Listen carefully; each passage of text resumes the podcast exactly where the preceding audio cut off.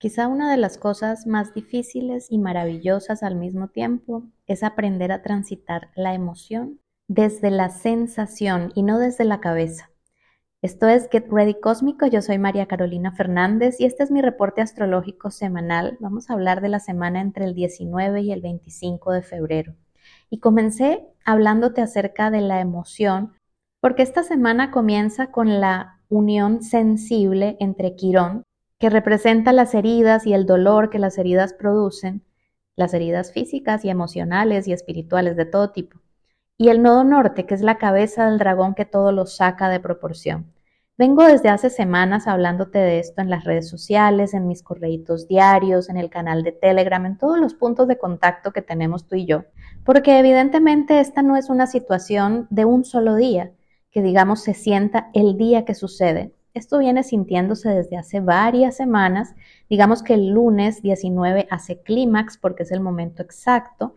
pero se seguirá sintiendo por varias semanas más, mientras Quirón y el nodo estén a menos de 10 grados de distancia. Y cuando digo sentirse, eso puede interpretarse de maneras distintas según la persona. Puede ser una circunstancia específica que esté tocándote un punto de dolor importante, puede ser simplemente una sensación y una emoción en el cuerpo aunque no sepas por qué o cómo, de dónde surge. Puede ser un cierto tipo de relación que esté también, digamos que tocando esos puntos sensibles, esos botones. Entonces, hay muchas maneras en que puedes estar viviendo esto. Lo que tienen de común todas esas formas de manifestación de este arquetipo es que tocan una herida, que tocan un punto de dolor en ti. Y cuando te decía al comienzo que algo maravilloso es aprender a transitar las emociones a través de la sensación, me refiero a que la mente es tremenda y recuerda que esto está sucediendo en Aries, que es un signo de la cabeza, un signo mental. Y la mente es tremenda porque le encanta echarle gasolina al fuego. Tenemos una situación, una sensación, una emoción y la cabeza empieza a dar vueltas y empieza a recordar, a revivir, a aumentar en el paisaje mental a través de la ansiedad, a través de la proyección, esa emoción, esa sensación, y se traduce eso en un dolor mucho más profundo. Mientras que cuando tú eres capaz, con un entrenamiento interno, de observar la emoción, dónde se siente en el cuerpo, cómo se siente, recorrer en tu cuerpo sin juzgar, sin, digamos que, rechazar o apegarte a esa sensación. Permite simplemente que te atraviese sin necesidad de agrandarlo innecesariamente, siendo una observadora consciente del proceso, de la emoción, de la situación, y transformando o alquimizando a través de esa observación objetiva algo que potencialmente pudiera ser muy doloroso o muy emocional en una experiencia, sacando la luz de esa experiencia. Yo sé que esto se dice más fácil de lo que se hace y que en tres minutos, cinco minutos, no podría como explicarte la dimensión y la profundidad de una práctica como esta, pero te lo dejo de recordatorio por si acaso tú ya lo sabías, no se te olvide esta semana que esa es una herramienta importante que puedes usar y si no lo sabías o no lo conoces, pues investiga un poco más al respecto. Mm, puedes investigarlo a través del mindfulness, por ejemplo, que es una técnica que sale de la meditación vipassana y que te ayuda a transitar cualquier experiencia desde la observación consciente. Por otro lado, esta es una semana de luna creciente, pero no el cuarto creciente, sino la gibosa, es decir, casi llena, porque el fin de semana efectivamente vamos a tener una luna llena en el signo de Virgo. Y esa fase previa a la luna llena, esa gibosa, donde la luna no es ni media luna ni llena, sino ahí en formación, es una fase que induce a la impaciencia. Y dado que vamos a tener tanta energía en Aries con el nodo y Quirón ahí en conjunción, por eso te hago la advertencia acerca de no desesperarte si no ves los resultados inmediatos de algo, porque el desespero y el afán son ingredientes mm, perfectos para crear imprudencia, impulsividad y caos. Entonces, ten eso en cuenta no te afanes de más, trabaja a tu ritmo, obsérvate mucho y ya poco a poco hacia el fin de semana con la luna llena vas a poder ir viendo los resultados que quieres. Otra cosa que sucede muy bonita esta semana es la conjunción entre Venus y Marte, los amantes cósmicos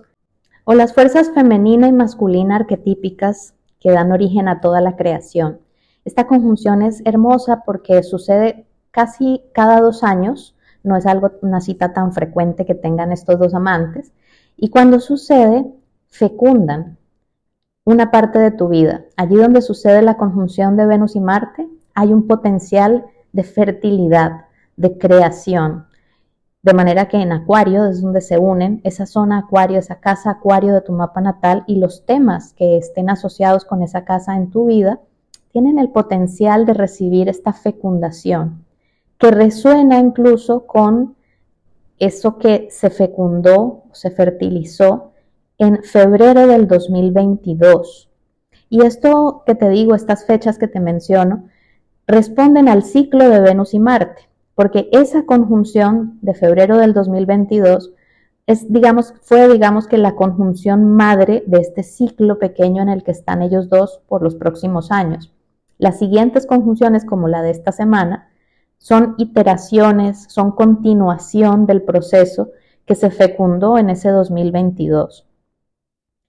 Esa, esa, conjunción que te digo del febrero del 2022 sucedió en Capricornio ahora sucede en Acuario. Y sí, hay un potencial de fertilidad en tu zona Acuario, pero mira de qué manera eso se puede relacionar con Capricornio, con tu zona Capricornio, tu casa Capricornio y lo que empezó en ese febrero del 2022 a tener forma o pulso de creación dentro de ti. Digamos que no quiero que te compliques con los detalles astrológicos, te pudiera dar toda la técnica y todos los detalles, pero eso sería hacer ruido en tu cabeza. Quiero que simplemente trates de hacer memoria, de regresar a ese febrero del 2022, de recordar qué estaba tu alma deseando en este momento, en ese momento, que estaba empezando, que se estaba creando en tu vida en general, en cualquier área de tu vida, y cómo ahora eso tiene sentido o eso está dando un brote más, una fuerza más, una pulsación más de creación en tu vida también. Si no sabes ni cuál es tu zona acuario, ni cuál es tu casa Capricornio, no te enredes, piénsalo en ti, en tu vida simplemente que ahí está, ahí está todo el proceso y está toda la respuesta. Y ya para finalizar el análisis de esta semana, quiero advertirte, digamos, de alguna forma,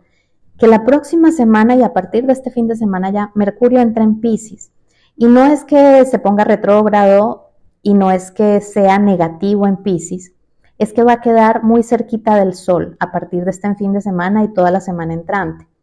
Esa condición de estar muy cerquita del sol hace que no funcione tan bien. Va a estar invisible y esa invisibilidad hace que también esté como perdido, como borrachín. Por eso si tienes trámites, diligencias, cosas puntuales que prácticas, digamos, objetivas que quieras lograr, aprovecha de adelantarlas los primeros días de esta semana para que no estés corriendo o sufriendo la semana entrante. Mercurio en esa condición que sí te permite, te permite investigar profundo en tu intuición, activar todos tus procesos creativos y subjetivos, encontrar, digamos que, mm, información oculta, porque como va a estar detrás del sol, va a estar donde tú no puedes llegar con tu conciencia, pero también a nivel intuitivo, porque es Pisces. Entonces será un Mercurio útil en otras dimensiones más espirituales, creativas o subjetivas de la vida, pero no será tan útil en situaciones prácticas, en negocios, en asuntos, digamos que tangibles, que queremos ver realizados de forma tangible. Bien, con esa información te dejo por ahora y espero que esta sea una semana linda para ti. Un abrazo grande.